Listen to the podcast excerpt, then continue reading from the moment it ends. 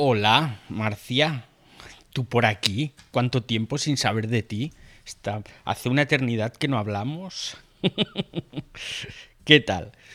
Uy, Ana Pérez. Hombre, Ana, ¿cuánto tiempo? A ti sí que hace tiempo de verdad que no, que no te veo y que no sé de ti. Me alegro un montón de, de verte por aquí. Y también a Fernando. Fernando, ¿arreglaste tus problemas con los espacios? ¿Te salen ya...? Veo que sí, ¿eh? Veo que te salen los circulitos ahí en la parte superior porque has podido entrar.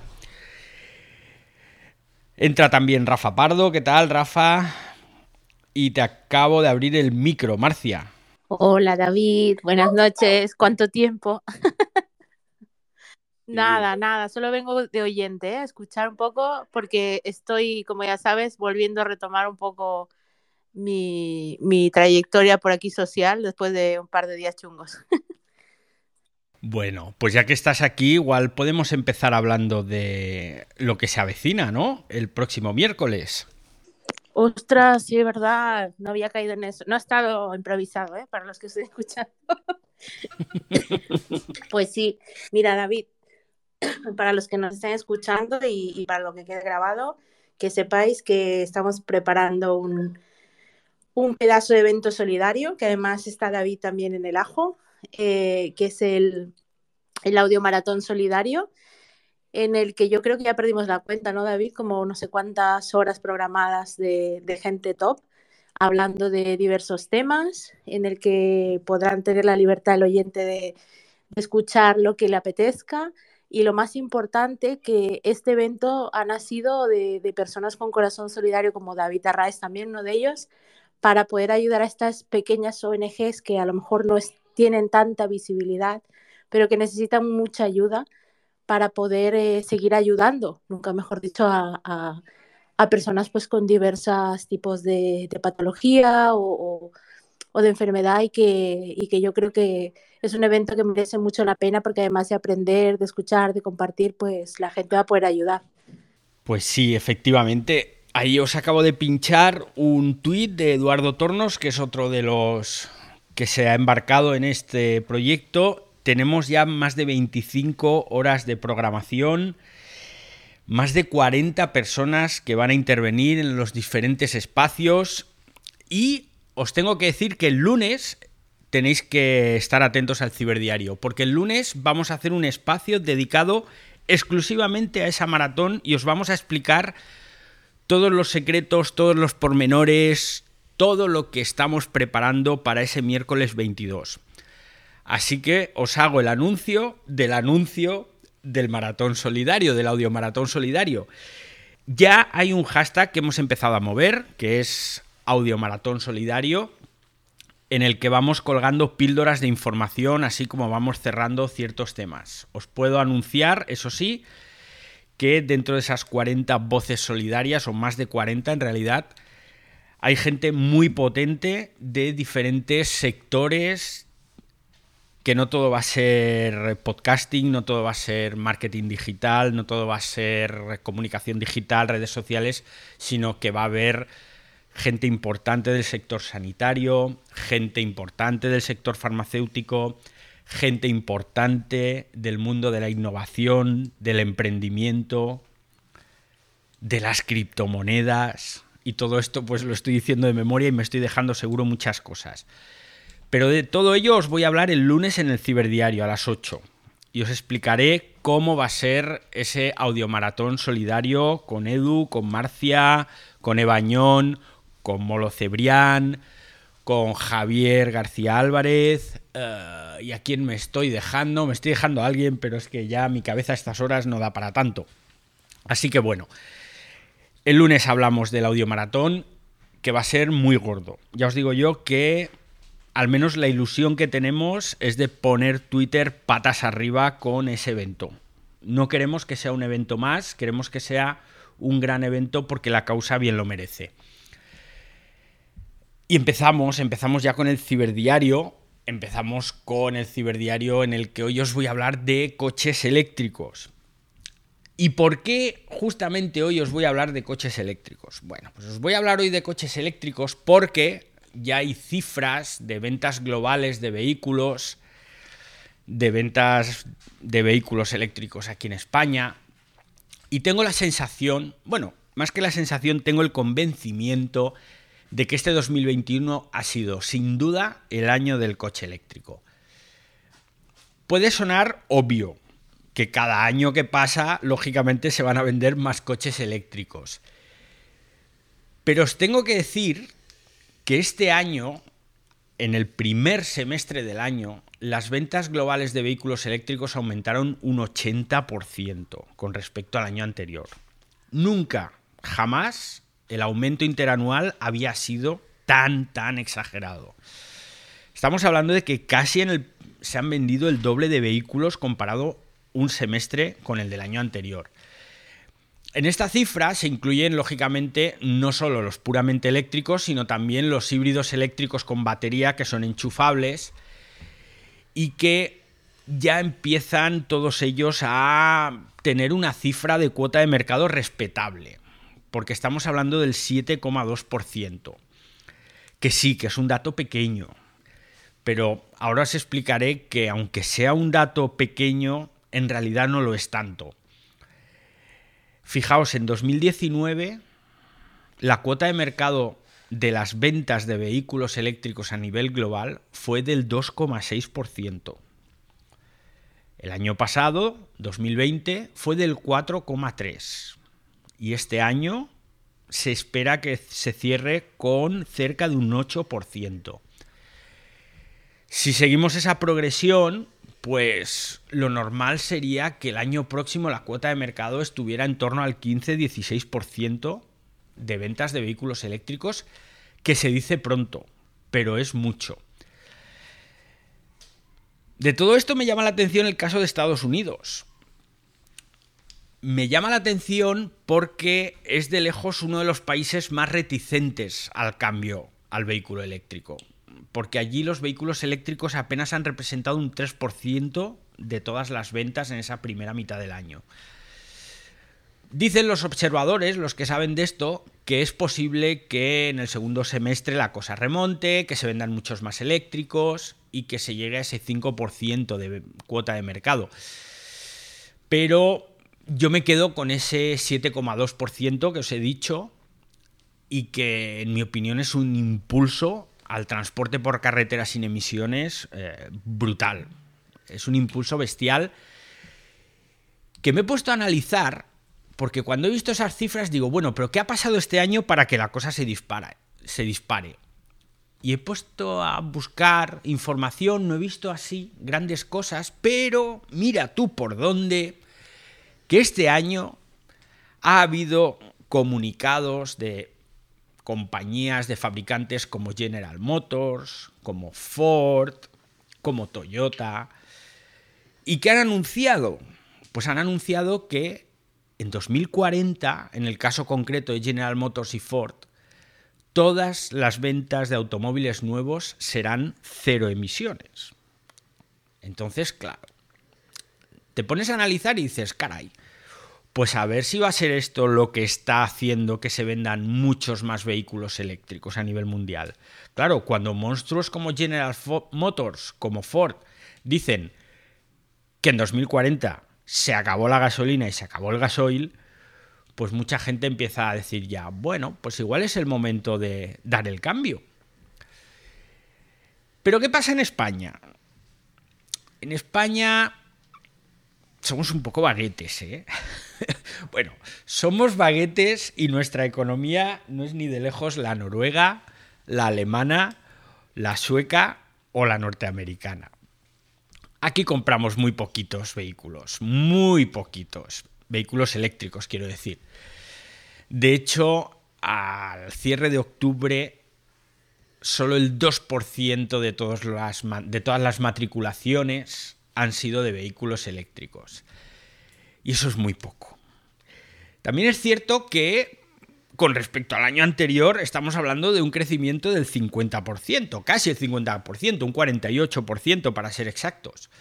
Así que bueno, pues oye, es una buena subida, pero claro, cuando vienes de unas cifras muy bajas, lo normal es que el crecimiento sea muy exagerado. Por cierto, por cierto, por cierto. Sé que os lo estáis preguntando. Os estáis preguntando cuál será el coche eléctrico más vendido en nuestro país. ¿A que sí? ¿Quién se lo está preguntando? A ver, que me ponga aquí, me levante una mano o algo. Bueno, no sé si es el retardo o que os interesa bien poco cuál es el coche eléctrico que más se vende en España. Pero os lo voy a decir igualmente.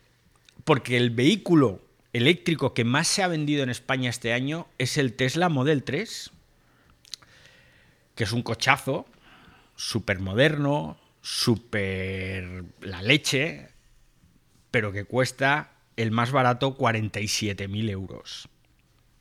47.000 euros. Ya os digo yo que un currito como el que os está hablando no puede acceder a un coche de 47.000 euros sin empeñar por lo menos un riñón y un pulmón. Con lo cual me sorprende mucho que este sea el coche que más se ha vendido en nuestro país, sobre todo si tenemos en cuenta que buscando, buscando, me, ha sorprendido encontrar un Dacia que lo podemos tener, Dacia eléctrico, lógicamente, que lo podemos tener por 10.000 pavos, 9.900 y pico euros, una vez aplicado el plan MOVES, del que ahora os voy a hablar también, para incentivar la venta de vehículos eléctricos. Entonces, claro, teniendo un coche eléctrico de unos 10.000 euros, que el más vendido cueste casi cinco veces más, en un país como España, que no es que seamos multimillonarios todos, pues oye, me llama la atención. Os he hablado del plan Moves 3. Es un plan de subvención al vehículo eléctrico que ha llegado de la mano de los fondos Next Generation, que ahora todo el mundo está hablando de estos fondos, que son en realidad fondos de la Unión Europea y que lo que pretenden es ayudar a la implantación de nuevas tecnologías que tengan relación con los ODS, con los Objetivos de Desarrollo Sostenible. Y entonces, por ejemplo, os puedo decir que estas ayudas Next Generation pues se están destinando a rehabilitar viviendas, a instalar eh, energías alternativas, ya sea para el agua, ya sea para la propia generación eléctrica, no solo en viviendas, sino también en edificios, en administraciones, comunidades de propietarios, y parte de esas ayudas están dispersadas en un montón diferente de proyectos, pues es un plan que se llama Moves 3. Entonces, el Moves 3 está destinado exclusivamente a la movilidad eléctrica. Ahí, pues, quien quiera comprarse un vehículo eléctrico, quien quiera instalar también un cargador, un punto de carga eléctrico, pues puede acceder a esas ayudas. Para los coches, y ahora no tengo el dato exacto, pero creo que son unos 7.000 euros los que te abonan. Lo bueno, que el concesionario te lo gestiona todo. El concesionario tú vas, oiga, señor, que quiero un coche eléctrico. Bueno, pues mira, tenemos este, este y este. Ah, me gusta el, el Burdeos. Venga. Pues ellos se encargan de gestionarte la ayuda. Con lo cual no tienes que hacer papeleo ni nada. Eso es lo bueno. Lo malo, que en la próxima declaración de renta esos 7.000 euros van a contar como rendimiento del capital, es decir, como si hubieses ganado esos 7.000 euros, además de lo que ganas con tu nómina así que muy probablemente vas a tener que pagar más eh, IRPF del que pagas habitualmente. Hay que hacer los números, porque en realidad esos 7.000 euros de subvención, una vez pagues los impuestos correspondientes al año siguiente, no van a ser 7.000. Pero bueno, es una ayuda. Es una ayuda que quieras o no, te incentiva a comprar vehículo eléctrico. Pero pese a la ayuda, todavía falta mucho, mucho trabajo, al menos aquí en España. La red de electrolineras, que es como se llaman los sitios donde se recargan los vehículos eléctricos y que es un nombre horroroso, yo las llamaría gasolineras igualmente, porque electrolineras suena fatal. Y de todas formas, si las gasolineras de gas que ponen gas en los vehículos Mm, no se llaman gasosineras o como se diga y se siguen llamando gasolineras, pues ¿por qué llamar electrolineras. No sé, es una cosa rara. Pero en fin, que se llaman electrolineras. Entonces, ¿cuántas electrolineras hay en España? Pues exactamente la mitad que hay de media en el resto de Europa. Y esto es un problema. Esto es un problema porque al final comprar un coche eléctrico implica ciertas dificultades, digamos, para hacer sobre todo desplazamientos largos.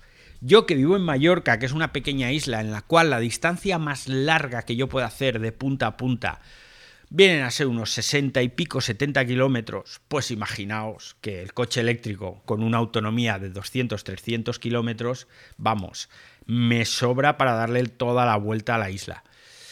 Pero los que estáis en la península, los que estáis en otros países y tenéis que hacer largas distancias, tenéis el problema de qué hacéis cuando os vais quedando sin carga en las baterías.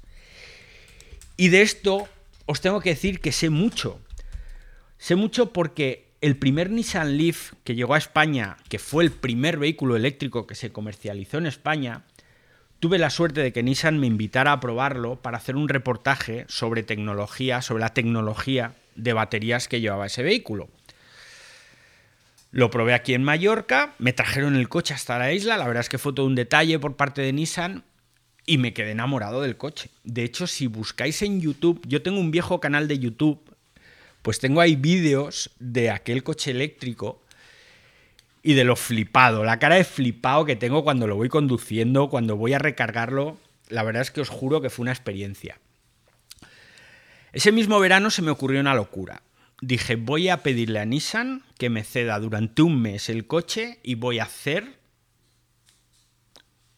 salir desde Madrid, irme hasta el norte y hacer todo el norte en coche eléctrico a ver cómo es el día a día de un coche eléctrico en largas distancias. pues bien, salí de Madrid, yo ya tenía todo planificado, los kilómetros que podía hacer, los puntos de recarga, todo, ya os digo, perfectamente planificado. Pues la primera noche tuve que dormir en el coche. Así, tal cual. Porque el punto de recarga que yo tenía planificado, llegué tarde, habían cerrado y no había forma de cargar el coche, con lo cual allí que me tuve que quedar a dormir hasta la mañana siguiente, era un punto de recarga en un centro comercial y el problema mayor no fue ese, sino que una vez que lo pude poner a cargar, era carga lenta y fueron ocho horas y pico de carga de vehículo. Evidentemente esto ha cambiado con el paso de los años, pero hoy mismo he estado mirando los puntos de recarga que hubiese encontrado en ese mismo recorrido, saliendo de Madrid, pasando por Palencia, Valladolid, León, hasta llegar a Asturias, y no creáis que hay muchos más puntos de recarga. ¿Por qué os estoy contando todo esto? Porque al final en España contamos con 200 puntos de recarga por cada 100.000 habitantes. Y de verdad que puede parecer mucho, pero es poquísimo. En Europa la media se sitúa en 475 puntos de recarga. Más del doble. Y esto casi te obliga a que si te compras un coche eléctrico tengas un punto de recarga en tu casa o en tu trabajo. Estás obligado porque en realidad no tienes a mano suficientes puntos de recarga para poder utilizarlos. Evidentemente, lo ideal para tener un coche eléctrico es que puedas cargarlo en tu casa, que tengas un garaje, ya sea privado o comunitario, y ahí puedas poner un wallbox, que es como se llaman los cargadores de los vehículos, que tienen un amperaje mayor y por lo tanto pueden cargar los coches en menos tiempo. Eso es lo ideal, pero no todo el mundo tiene un garaje. La mayoría de gente, de hecho, en nuestro país aparca el coche en la calle. Y de esta forma se hace muy complicado poder vivir únicamente con un vehículo eléctrico, incluso aunque hagas pocos kilómetros. Yo, de hecho, siguiendo con el ejemplo de que vivo en una isla, si yo comprara un vehículo eléctrico de 300 o 400 kilómetros de autonomía, como es el caso del Tesla, que son 400 y pico, pues sería fantástico porque el coche, pues con los pocos kilómetros que yo pueda hacer, em, un depósito, entre comillas, es decir, cargarlo hasta el máximo, me daría a lo mejor para circular un par de semanas. Pero claro, el problema es cuando lo tengo que cargar. Porque otro de los inconvenientes del vehículo eléctrico es que cargarlo no es como echarle gasolina a un coche. Tú paras en la gasolinera, coges la manguera, llenas el depósito y tardas unos minutos. Pagas y te largas. El vehículo eléctrico, por muy rápido que sea el cargador al que lo conectas, necesita, en el mejor de los casos, entre 25 y 35 minutos. Y os hablo de en el mejor de los casos. Hay sistemas de carga rápida que evidentemente meten mucha, mucha, mucha energía en el vehículo en muy poco tiempo. Pero no hablamos de un teléfono móvil, hablamos de baterías enormes, de gran capacidad. Por mucha energía que les metas, esas baterías necesitan su tiempo. Y necesitan su tiempo, entre otras cosas, porque mientras se están cargando con esa potencia tan elevada, se produce un calentamiento de las propias baterías. Ese calentamiento, con el paso del tiempo, las estropea. Ocurre entonces que los cargadores, estos rápidos, detectan ese punto de temperatura porque el propio coche le está diciendo, oye, que me estoy calentando, y entonces el cargador lo que hace es bajar la cantidad de energía que introduce en el vehículo, baja la potencia de carga. Y esto también lo pude comprobar en mis propias carnes, ¿no? Que te parabas en un concesionario Nissan en aquel maravilloso viaje en el que tenían cargadores rápidos y llegabas con un 10, un 15% de carga de batería, lo enchufabas y aquello empezaba a cargar a toda caña. ¡Wow! y en 35, 40 minutos ya lo tenías al 80% y a partir de ahí aquello empezaba a bajar. Pero en uno de los casos el cargador estaba en el exterior, un sol de justicia, mes de julio, y aquello no cargaba rápido ni para atrás. ¿Por qué? Porque el sol estaba calentando el vehículo estaba calentando también las baterías, pese a que estas baterías iban en la parte inferior del vehículo, pero las estaba calentando en exceso, y aquello, por muy rápido que fuera el cargador, no cargaba rápido. La solución ideal, pues tener un punto de carga en tu casa. Tú lo enchufas por la noche, encima con el precio que está cogiendo la electricidad, aprovechas las horas valle que son de madrugada y es más barata la electricidad, y puedes cargar tu coche tranquilamente a lo largo de toda la noche, pero no tenemos garaje. Contadas las aventuras del abuelo Cebolleta, volvemos a lo que os quería contar, que 2021 ha sido el año del coche eléctrico. Hay una cosa, que nadie me malinterprete y piense que estoy hablando mal del tema del vehículo eléctrico. Todo lo contrario, ¿eh? yo soy un súper enamorado desde aquella primera vez que probé aquel Nissan Leaf. Dije, mi próximo coche será eléctrico. Y de hecho estuve aguantando mi viejo coche hasta que murió con 21 años de edad ya, porque no daba más. Y desde entonces lo único que he comprado son coches de 20, 20 y pico años que me cuestan 4 duros, porque mi próximo coche de verdad será eléctrico no solo porque por el tema ecológico, sino porque no os podéis imaginar el gustazo que es conducir un coche eléctrico, que es absoluto silencio, que es suavidad, que es confort, que es una locura. Pero tiene sus inconvenientes y tenemos que contarlo todo.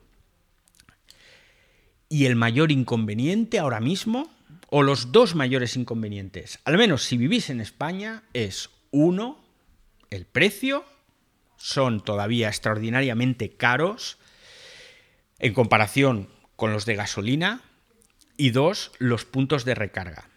Nos faltan puntos de recarga y nos falta poder adquisitivo. Pero bueno, estamos en Navidad, estamos en Navidad y quiero ser positivo Y quiero pensar que antes o después los precios se equipararán, porque tendrá que ser así, y antes o después gobierno y empresas tendrán que ponerse las pilas para montar más puntos de carga. Porque en 2035 la Unión Europea ha dicho que se acabaron la venta de modelos de vehículos de combustión. Con lo cual, si en 2035 ya vamos a tener que ir todos, o al menos todo lo que se compre tendrá que ser eléctrico, el sector de la automoción, el sector económico en general y sobre todo el Estado, el gobierno, se tienen que preparar para esa nueva movilidad, porque si no, no vamos a llegar. Me imagino también que para 2035, 35 ya se habrán equiparado los precios porque lo que más encarece al vehículo eléctrico es el coste de las baterías. Se calcula que el precio que ahora, el precio de las baterías ahora más o menos está rondando los 80 y pico, 90 dólares el kilovatio hora, cuando se llegue a un precio aproximado de entre 15 y 20 dólares por, por kilovatio hora, pues es cuando ya se habrán abaratado los coches eléctricos al nivel de los de gasolina y se calcula que eso será dentro de unos 7-8 años. Pese a que este año están subiendo y el próximo año también subirá el precio de las baterías por el problema de, ya lo sabéis, los componentes que estamos viviendo, en 7-8 años podríamos estar ya hablando de coches eléctricos que cuesten lo mismo que los de gasolina.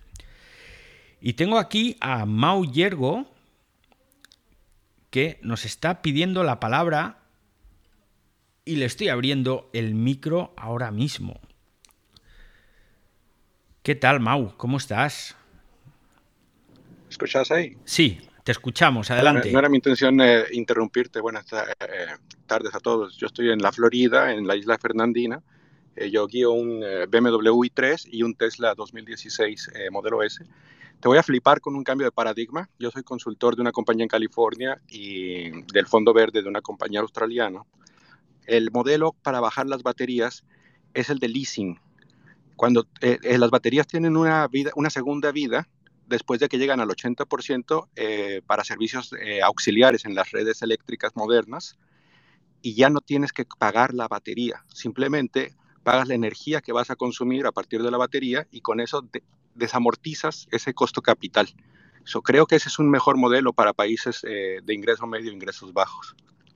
Pues es algo extraordinario. Lo que pasa es que, claro, tendrían que, poder, que ofrecer ese leasing de baterías. De hecho, aquí en España la única compañía que lo, lo ofreció al principio fue Renault con su Renault Zoe, Zoe o Zoe, como lo quieras decir, pero era un precio bastante exagerado, porque de hecho, y ahora también os estoy hablando de memoria, eran 7.000 euros que tú tenías que abonar extras y ellos te cambiaban las baterías cuando éstas bajaran del 80% de su capacidad. En cuyo momento, pues, te las cambiaban y punto. Pero claro, la historia está en que las baterías, como bien sabes, no es un pack, sino que son módulos que tú puedes ir cambiando independientemente, son pequeños módulos. Y de esta forma, pues, un poquito la trampa que hacían ellos es que te cambiaban un módulo cuando te hacían la revisión, ah, mira, este módulo está cascado. Te cambiaban solo ese módulo y de esta forma nunca llegabas a ese 80% de capacidad, porque siempre te estaban cambiando algún módulo. Podía llegar, supongo que con los años llegará el caso en el que esas baterías estén muy gastadas, pero pueden pasar muchos años y mientras tú estás pagando religiosamente al principio esos 7.000 euros y luego una cantidad fija todos los meses por esas supuestas baterías. Al final el coche te sale carísimo. El modelo es diferente, creo, que el que tú has dicho, Mau. El que tú has dicho me parece mucho mejor. Pero aquí en España, desgraciadamente, ese modelo de leasing de baterías no está operativo, nadie lo ofrece. Pero desde luego sería una forma de abaratar y mucho el, tema del vehículo eléctrico. Bueno, quizás lo pongan en un futuro. Y hasta aquí, hasta aquí el ciberdiario de hoy, ocho y media. antes de irnos, os acabo de pinchar aquí un tuit. ¿Por qué? Porque en 30 minutitos a las 9 vamos a abrir un espacio estupendísimo sobre el metaverso. Lo va a abrir Eduardo Tornos, que está aquí arriba a mi lado. Bueno, a lo mejor vosotros no lo veis arriba porque esto va cambiando. Y vamos a estar Rafa Pardo, un servidor, hablando del metaverso. De verdad, no os lo perdáis porque nos vamos a echar unas risas, ¿eh? Que ya me lo he preparado yo el tema y esto, Eduardo, va a ser genial. Así que seguid el perfil de Eduardo Tornos, que lo tenéis aquí en la sala. Aquí arriba os he pinchado el tweet con la sala y nos escuchamos a las 9 para hablar del metaverso. Que os juro que esto promete. Venga, hasta luego usuarios.